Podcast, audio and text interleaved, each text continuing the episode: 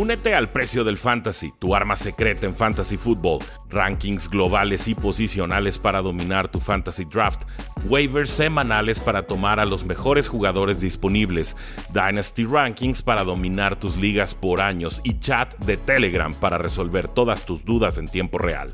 Visita stam.store diagonal precio NFL o da clic al link en este episodio para suscribirte. Saludos a todos, Rudy Jacinto del Precio del Éxito y estamos con Antonio Ramos para platicar sobre lo más reciente que ha sucedido en la National Football League y por supuesto esta noticia de los Patriotas. Gerard Mayo designado inmediatamente como el nuevo head coach de los Patriotas de Nueva Inglaterra. ¿Cómo estás Antonio? ¿Y qué opinión te merece esta inmediata y rápida contratación? Bien, Rudy, eh, gracias como siempre por invitarme los viernes. Eh, creo que estamos en una semana donde Sabemos que la NFL incluso sin partidos tiene cosas para darnos que hablar y, y esto con todo el carrusel de entrenadores que están empezando a salir, es el fin de una era en muchos aspectos, ¿no? Y, creo que va a ser un antes y un después este off-season, al menos en el reacomodo de los que fueron algunas veces dinastías, hablando también del colegial, lo de Pete Carroll, lo de eh, Nick Saban, ahora lo de Bill Belichick, pero creo que eh, esas siete vacantes que quedan que quedaban, nada más duró 24 horas o menos, eh, con lo de Jared Mayo como, como nuevo head coach, creo que hay, hay, hay opiniones por ahí un poco impopulares, ¿no? Pondrémoslos de esa manera. Sí, hay, hay, digo, siempre, siempre van a haber cuentas pendientes con un Bill Belichick, ¿no? Eso lo sabemos, fueron muchos años de, pues de competir, de dominar, de, de no caer bien incluso. Eh, y bueno, lo, lo, ven débil y hay que, hay que ir a tirar, hay que ir a matar, ¿no? El, tema aquí es, bueno, el, proceso, ¿no? Eh, vamos por partes. vamos a dar el contexto general y después quizás podamos profundizar en la opinión. Eh, George Mayo, que era el coach de, linebackers interiores de los Patriotas en 2019, ya fue formalmente introducido como head coach del equipo. Eh, los Patriotas se pueden así saltar la regla Rooney, la Rooney Rule, porque pues designaron a, Gerard Mayo como el sucesor de Bill Belichick en una extensión de contrato. Entonces, esta es una forma de no tener que hacer todo este proceso de entrevistas, e incluyendo una entrevista a, alguien de minoría, afroamericano o de, otro tipo. Gerard Mayo fue linebacker de los Patriotas de 2008 a 2015, un monstruo de jugador, considerado muy inteligente, muy cerebral, fuertes cualidades de liderazgo, siempre el que tenía el puntito verde y mandaba todas las jugadas y ajustes en defensiva, y a sus 37 años, automáticamente Gerard Mayo se convierte en el head coach más joven de la liga, superando así a Sean McVay de los Rams. Esto también, por supuesto, deja la duda de qué va a seguir para Mike Bravo, que sonaba muy fuerte para los Patriotas de Nueva Inglaterra tras su paso con los Titanes de Tennessee. Se habla posiblemente de Las Vegas, de Los Ángeles Chargers y de Washington. Yo no lo he escuchado en ningún lado, pero voy a poner un nombre más sobre la mesa, Alabama. Y, yo, bueno, me encantaría que Carolina también lo entrevistara, pero por ahora no, no se han acercado. Eh, a mí lo que me intriga, sobre todo de todo este ciclo de entrenadores que vamos a ver cambiando de, equipo y lo de Nueva Inglaterra particularmente, eh, para mí eso es una decisión para suavizar la transición, ¿no?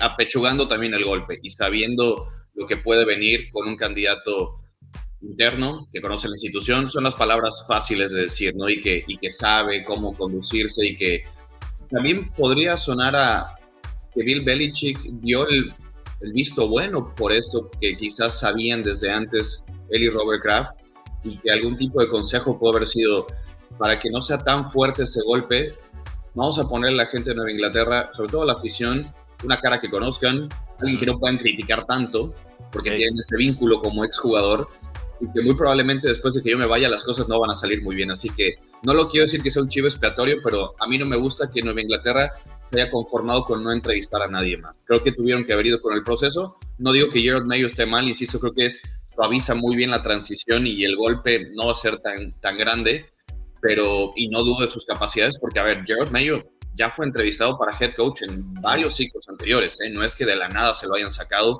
no es que sea un tipo que no esté preparado, creo que lo está y, al ser de casa, insisto, creo que ese cambio de régimen no va a ser tan fuerte como si vas a explorar algo por lo cual en el exterior no conoces del todo y no sabes si va a funcionar. Yo hubiera querido que sí hubieran ido con el proceso, entrevistar un par de candidatos, pero está muy claro entonces la decisión que ellos tenían en medio.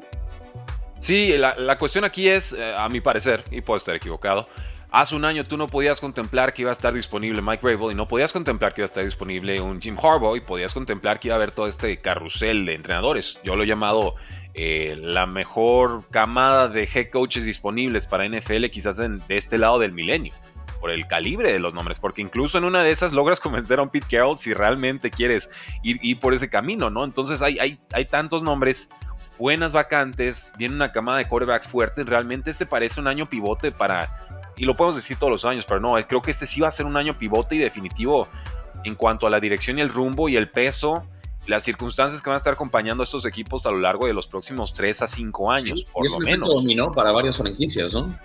Sí, sí, totalmente. Y entonces, pues qué padre que estuviera por contrato que Gerard Mayo era el designado. Y, entiendo que era designado para 2025, no para 2024. Los resultados tan malos eh, hacen que entonces se acelere este proceso. Pero yo me pregunto, si realmente estamos cortando de tajo el proceso de Bill Belichick, aunque ya está agotado, estamos seguros que Gerard Mayo va a hacer algo distinto. Yo, yo entiendo que está forjado en el mismo fuego, en el mismo proceso, en el mismo contexto. Y la crítica la conocemos, ¿no? Que también le ha ido a los head coaches que han salido del árbol de, de de Bill Belichick, que ha sido realmente muy pobre, ha, sido malo. No digo que Gerard Mayo va a hacer eso, pero tampoco puedo afirmar que no lo vaya a hacer. Sí, eh, tocaste un punto importante que, es el, si quieres hacer las cosas distintas, ¿por qué irte con alguien que va a tener la misma filosofía o que está forjado de la misma manera?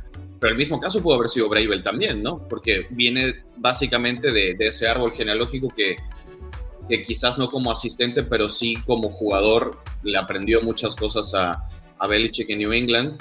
Eh, podemos hablar de los que tú dijiste, Bill O'Brien, eh, McDaniel, Josh McDaniels. ¿no?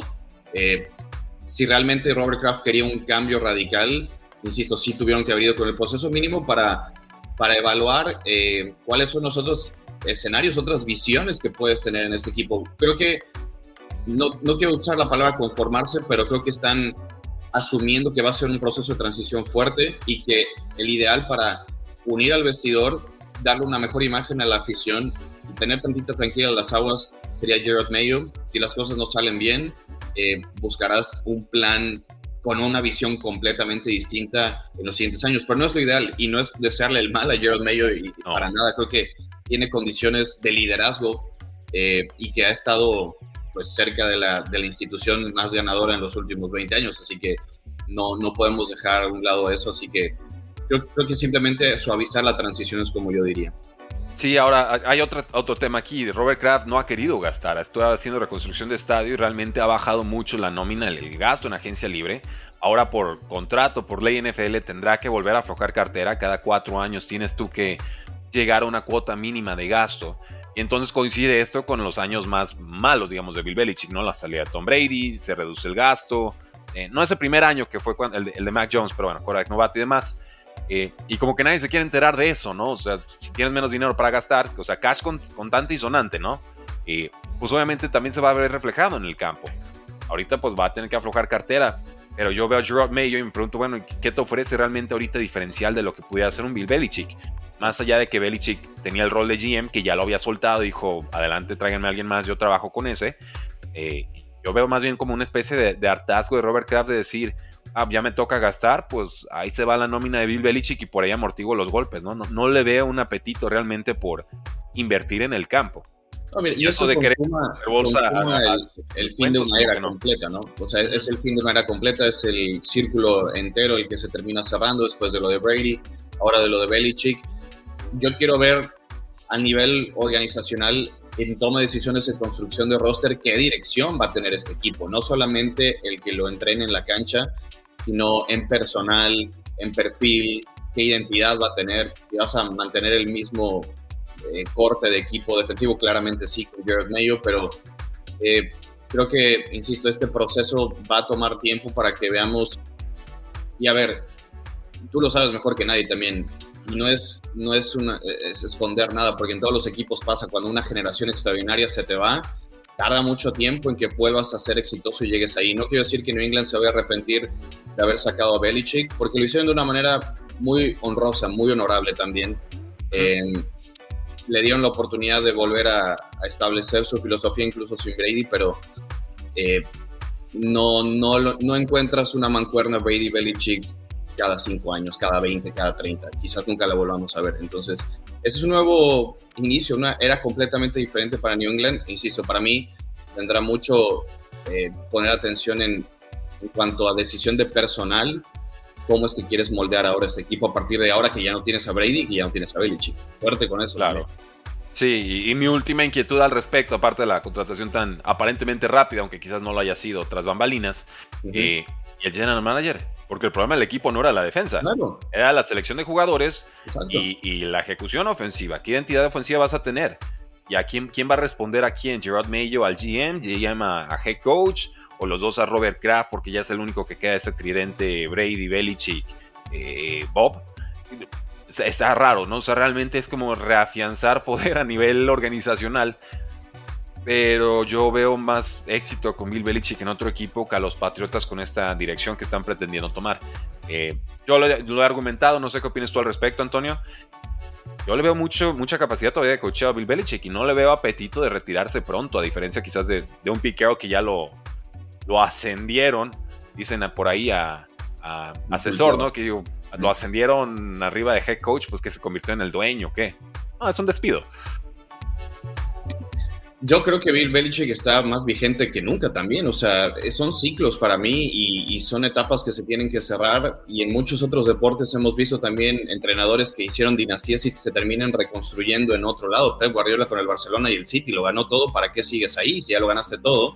Y, y sigue siendo vigente. Creo que, creo que Belichick va a tener trabajo el, año que viene y no en televisión como lo hizo Sean Payton, sino en, un equipo dirigiéndolo, pero con otra perspectiva, con un GM a su lado. Eh, creo que no, no veo muchos dueños en este ciclo de entrenadores que también hay vacantes de GM y le digan, agárrate tú las dos. Y creo que él ya no es lo que, lo que quiere hacer. Eh, no. Creo que es un error creer que, que Bill Belichick ya no va a poder entrenar en, en la NFL. O sea, por más últimos años que hayamos visto, no creo que sea la realidad en su, en su carrera todavía. Ahora nos pregunta aquí M. Castillo, gracias Rudy por tu trabajo, saludos desde Chile. Eh, ¿Qué harías si fueras dueño de algún equipo necesitado de head coach? ¿Lo aseguras antes de playoffs? ¿Dónde ves a, Belichick? Eh, creo que Chargers, muchos vamos a decir que es el, mejor lugar para, ir a entrenar ahora. Eh, si eres tanto Ben Johnson como Bill Belichick, creo que ese sería un lugar ideal. Insisto, Carolina, aquí nunca hemos tenido dos temporadas consecutivas ganadoras, entonces como por qué nos pondríamos el moño de decir no quiero a Bill Belichick. Aquí será una lucha de, perfiles y de ideales con David Tepper, no sé si choquen mucho sus personalidades, probablemente sí, entonces mucho tendrá que ver con qué libertad le, le, otorgan a sus entrenadores moldear las cosas a como ellos quieren, dependiendo del dueño que, que, que, esté por ahí. Washington Commanders creo que también sería un lugar, un destino interesante para Bill. De verdad que me sorprendería mucho, a menos que sea decisión suya, que diga, me voy a dar un año que no parece ser la situación. Eh, debería tener trabajo, pero en febrero ya listo, ¿no?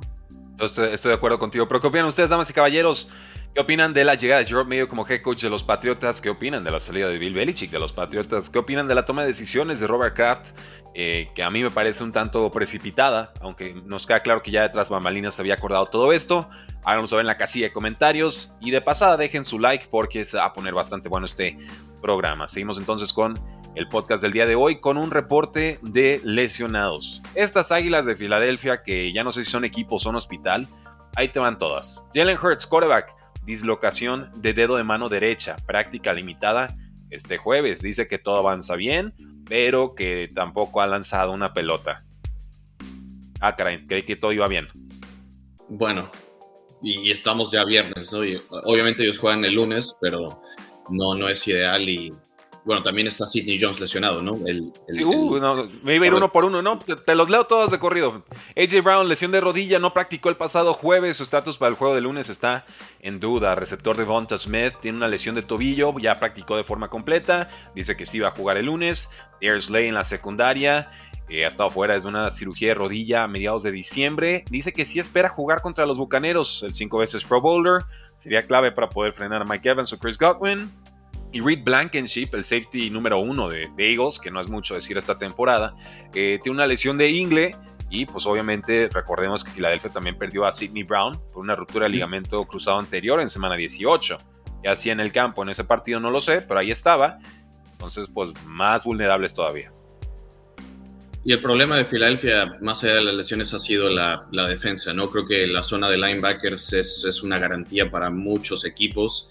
Incluso con Darius Leonard firmado a finales de temporada es, poco y nada la ayuda. de la rotación de línea defensiva que es suficiente el talento que hay para poder presionar al, mariscal de campo, a veces no logra tener la efectividad que creíamos y, creo que también hay que, hay, que, hay que realizar, hay que darnos cuenta que, Jalen Hurts ha estado golpeado toda la temporada y no solamente es esta lesión de dedo, que es mucho más preocupante que otras, pero no lo sientes cómodo en muchas situaciones. Y creo que Jalen Hurts tiene que empezar a cuidarse más, tiene que e, empezar a evitar más los golpes innecesarios que se puede llevar digo, entiendo que estás en prime de tu carrera físicamente hablando, ¿no? Y que no, no te debería doler nada, pero pues en ese deporte...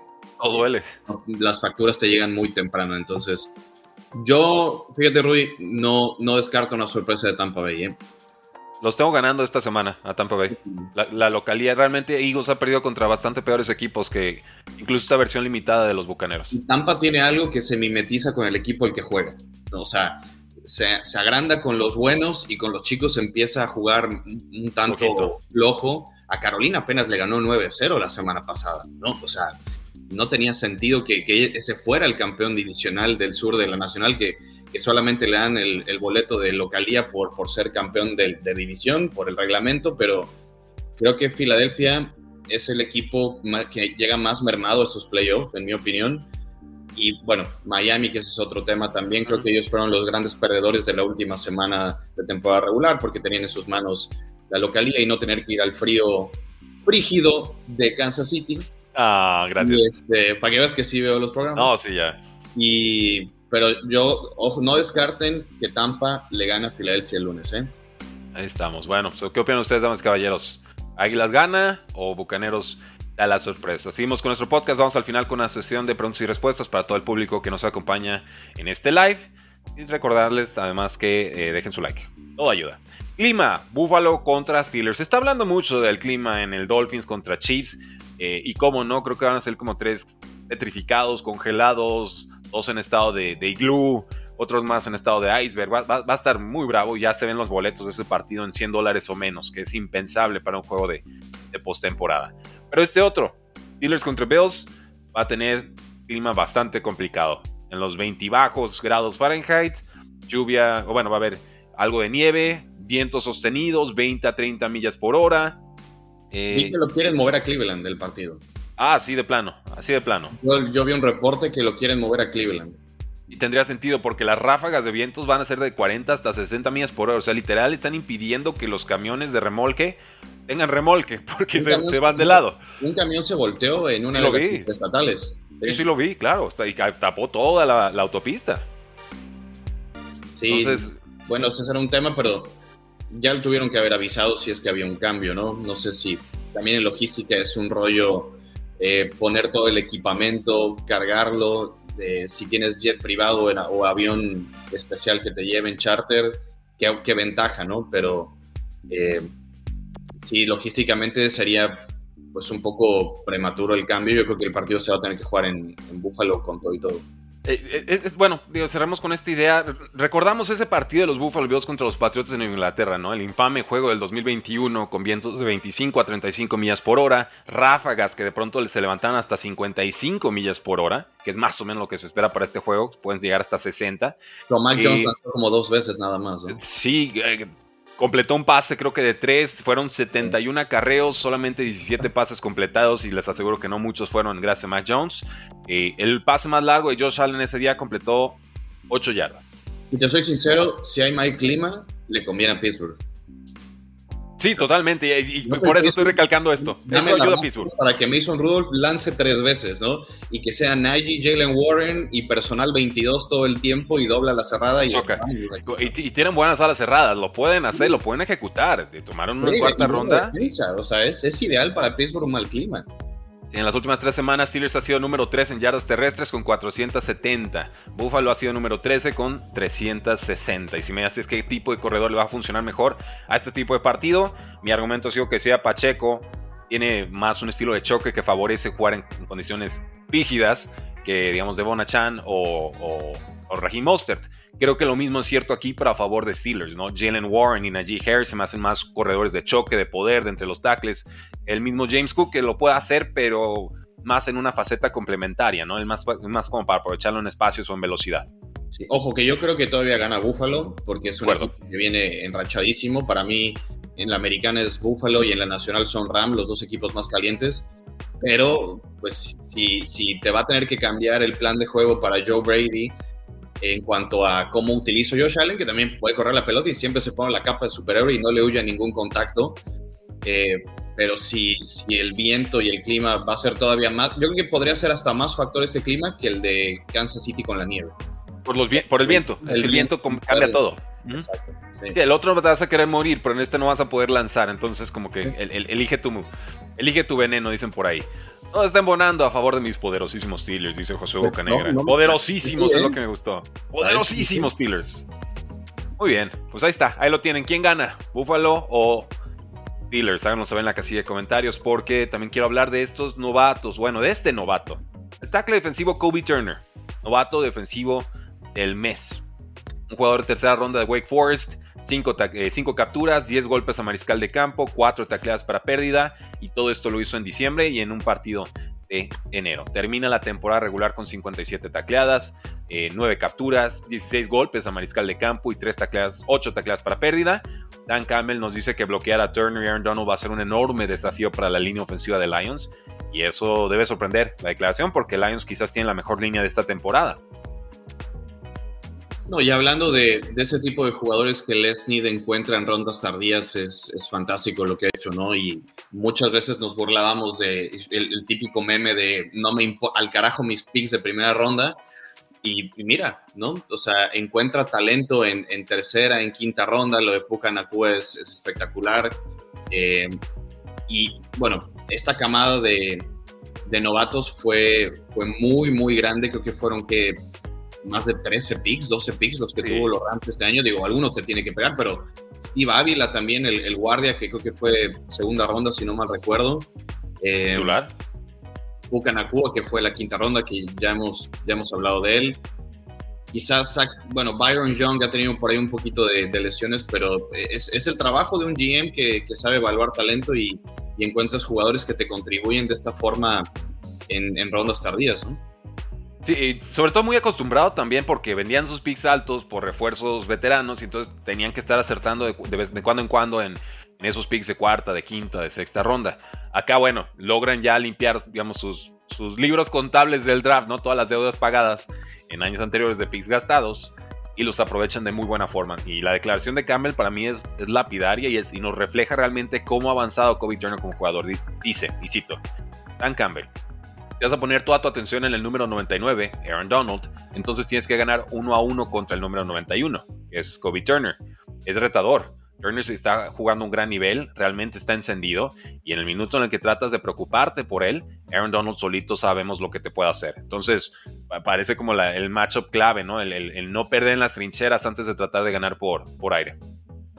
Y sobre todo que lo dijiste, Lions no solamente es el tipo de jugadores que tiene la línea ofensiva, sino cómo los ocupa Ben Johnson. Y, parte de lo que ha sido él, que sea el, head coach, o bueno, el prospecto a head coach, ahora coordinador ofensivo más atractivo en este ciclo, es su esquema de bloqueo. Es, muy claro, ¿no? Y, es una ofensiva realmente un ataque convencional, no es un sistema, un sistema spread, no es una air raid, no es algo tan innovador, simplemente es bloquear bien y, cuando tienes las facultades de linieros ofensivos que, te dan, sobre todo a Jared Goff, la tranquilidad de que empieza a correr bien la pelota, se abre bien el play action. Cómo emplea sus bloqueos para mí es, es lo más importante en cualquier sistema en, la NFL y, y, creo que en esos principios tan básicos se fundamenta lo bueno que es la ofensiva de Detroit y cómo pones en campo abierto a los Amon Sam Brown, a los Jameer Gibbs, a Jameson Williams, que poco a poco lo estás involucrando. Entonces es, es formidable cómo utiliza el personal Ben Johnson y, por supuesto que todo empieza en, las trincheras y esa atención a detalles, sobre todo en, bloqueos. Detroit es favorito por tres puntos. Yo estoy yendo con la sorpresa. ¿eh? Yo, yo creo que precisamente esta, esta dupla de tackles le puede hacer mucho daño y lo que sepan de Jerry Goff a nivel scouteo va a favorecer mucho más a los Rams que lo que los Lions pueden o no saber de, de Matthew Stafford. Creo que es más explotable y aprovechable esa experiencia previa del lado de, de Los Ángeles. Pero también Jared Goff le sabe mucho a Sean McVay, ¿no? Eh, sí, pero para desgracia suya siento que Aaron Donald no le va a importar mucho. E, esa es mi impresión. siento que. Sí, o sea, es. hablo, de lo que defensivamente Goff le. Claro. Lo que ofensivamente Goff le prende a McVay que le puede ayudar a Aaron Glenn en el partido.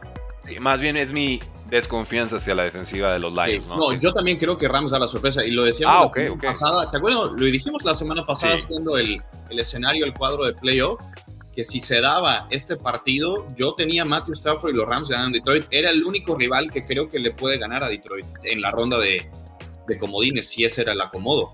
Sí. Y aquí estamos.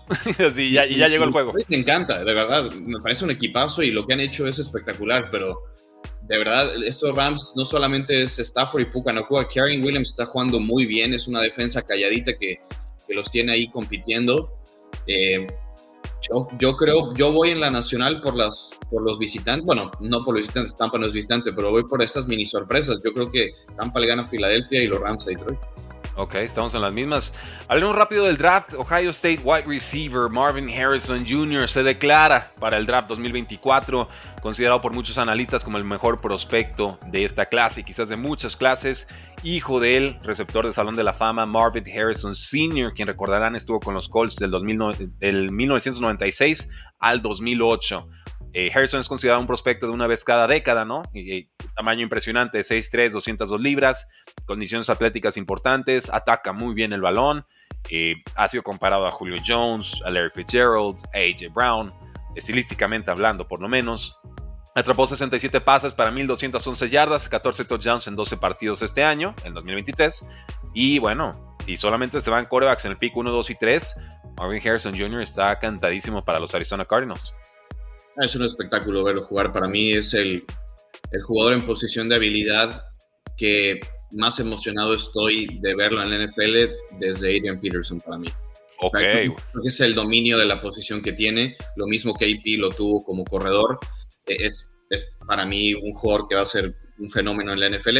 Y Malik Neighbors fue el que, perdón, no Malik Neighbors, eh, Emeke Buka, su compañero de Ohio State, fue el que se queda en Ohio para quedarse una temporada más con los Buckeyes, sabiendo que va a ser, es una camada de receptores muy interesante este año y sabe que no va a ser el top 10. Si se queda un año más siendo el número uno, sus bonos pueden subir, así que eh, se queda para pues cederle el trono a esta interminable camada de receptores que casi siempre saca Ohio State, ¿no? O sea, imagínate, Chris Olave, Jackson Smith en Jigba, se va a quedar Ekbuka, viene al draft, Marvin Harrison. Garrett Wilson hace poquito. sí, no, o sea, lo que, es, lo que es Alabama, lo que es Clemson, lo que es Ohio State, eh, lo que es LSU, son, son monstruos, son fábricas realmente de talento de receptor. Eh, absolutamente brutales. Y cerramos entonces el podcast del día de hoy con noticias muy rápidas. Gabriel Davis, lesión de rodilla, no ha practicado esta semana con Buffalo. Parece que no juega contra Steelers. Y no importa, porque con esos vientos de por sí ya, ya se le, a veces le cuesta atrapar pases. Pues ya ahí te encargo con, con los airecitos. Eh, Shakir, 6 recepciones para 105 yardas en semana 18, sería el receptor número 2. Eh, Sam Laporta, lesión de rodilla, no ha practicado esta semana. Dice que hay optimismo de que pueda jugar contra los Rams. Si lo hace, creo que estará muy limitado. Yo no compro que pueda regresar en buenas condiciones. Jair Alexander, cornerback de los Packers, se lastimó el tobillo, no ha practicado este pasado jueves, dos veces Pro Bowler está día a día y les costaría muchísimo tener a CD Lamb sin de por sí eh, está tocado. Eh, Jair Alexander, no digamos ya si no participa en el partido. Y Denzel Ward con los Browns se lastimó la rodilla durante prácticas y ya parece cuestionable para el juego contra Houston. Ahí se le abre una, una beta gigantesca oportunidad a, a Texans si no juega Denzel Ward. Y me preocupa mucho la lesión de Laporta a mí también. Hablábamos de cómo ocupa el personal Ben Johnson. Laporta es, es crucial en, en esta manera de cómo lo alinean. Eh, y ante la lesión también de Gabe Davis en Buffalo, pues Kincaid puede alzar la mano, ¿no? Creo que lo, han involucrado mucho ya no tanto como a la cerrada, sino ocupándolo en el slot y, es, un, es, un, factor interesante para contemplar, pero lo del aporte, insisto, sí, sí me preocupa más para, para Detroit. Antonio, ¿cómo te encontramos en redes sociales? Arroba Ramos019 en Twitter, en X, eh, en las plataformas en español de los Panthers, también ahí pueden seguir la, la actividad del equipo, las noticias que, hemos seguido y bueno, toda esta larga lista también de candidatos a entrenador, de general manager, que serán unas par de semanas cruciales para, para el futuro de este equipo y que ojalá ya empiecen a tomar decisiones interesantes. Eh, lo que me ha gustado de Panteras en este proceso es que contrataron a una agencia consultora que se llama Sportsology para tratar de tener una nueva visión, una nueva perspectiva de cómo encontrar eh, pues la gente indicada para que lleve a ese equipo a buen puerto. Esta agencia Sportsology le ayudó a San Francisco a encontrar a John Lynch y, a Kyle Shanahan y a los Rams con Leslie y Sean McVay, así que ojalá eh, funcione por acá también. Oye, pues pásenle el número a los Patriotas de Nueva Inglaterra, no estaría de más eh, una dosis de Sportsology eh, por allá. Y gracias por habernos acompañado, soy Rudy Jacinto, nos despedimos del podcast. Recuerden que pueden encontrarnos en Spotify, en iTunes, en YouTube Music, en cualquier plataforma de descarga, como tres y fuera NFL, con episodios diarios de 15 a 20 minutos, súper rápidos, súper digeribles, para que tengas toda tu dosis NFL y pues seas la persona más cool en estos playoffs, en la carnita asada o donde sea que vayas a disfrutarlos, porque la NFL no termina y nosotros tampoco. Tres y fuera.